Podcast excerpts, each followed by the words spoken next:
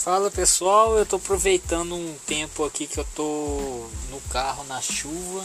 Vocês podem estar escutando aí de fundo as gotas batendo no carro, mas hoje eu quis gravar um podcast relacionado com, com uma fala do passado do grande Ulisses Guimarães, que ao conseguir conceder a direta já e, terminar por vez com a ditadura, o grande Ulisses é, falou, deixou bem claro que eliminar a ditadura foi até mais fácil do que ele pensava.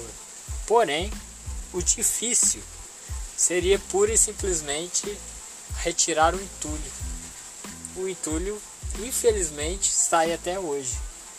Da mesma forma, podemos dizer que o bolsonarismo será um entulho constante na vida de todos nós.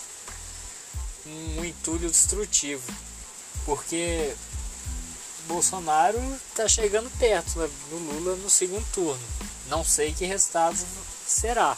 Porém, que deixar claro são duas coisas. Primeiro, a ignorância e a despolitização da sociedade, e outra, a, verdadeira face da sociedade mesmo, que se mostra cada vez mais machista, cada vez mais misógina, e ela estava enraizada no, an no antro de cada de muitas pessoas aí. E você sabe, você tem um vizinho, um irmão, um parente, um tio, todos nós sabemos disso triste realidade ao qual todos nós brasileiros estamos tendo que conviver.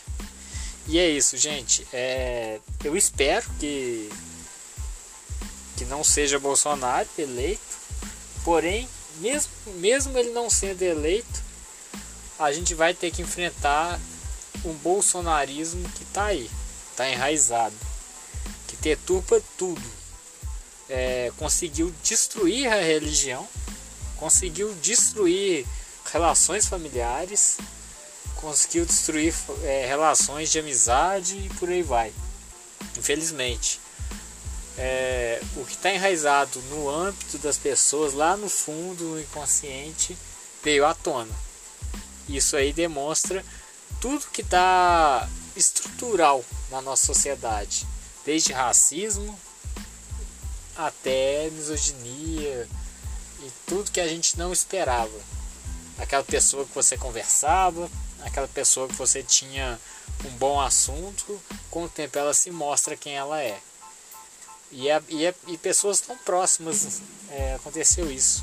Eu vi isso até em casais que acabaram com a relação pura e simplesmente por questões ideológicas.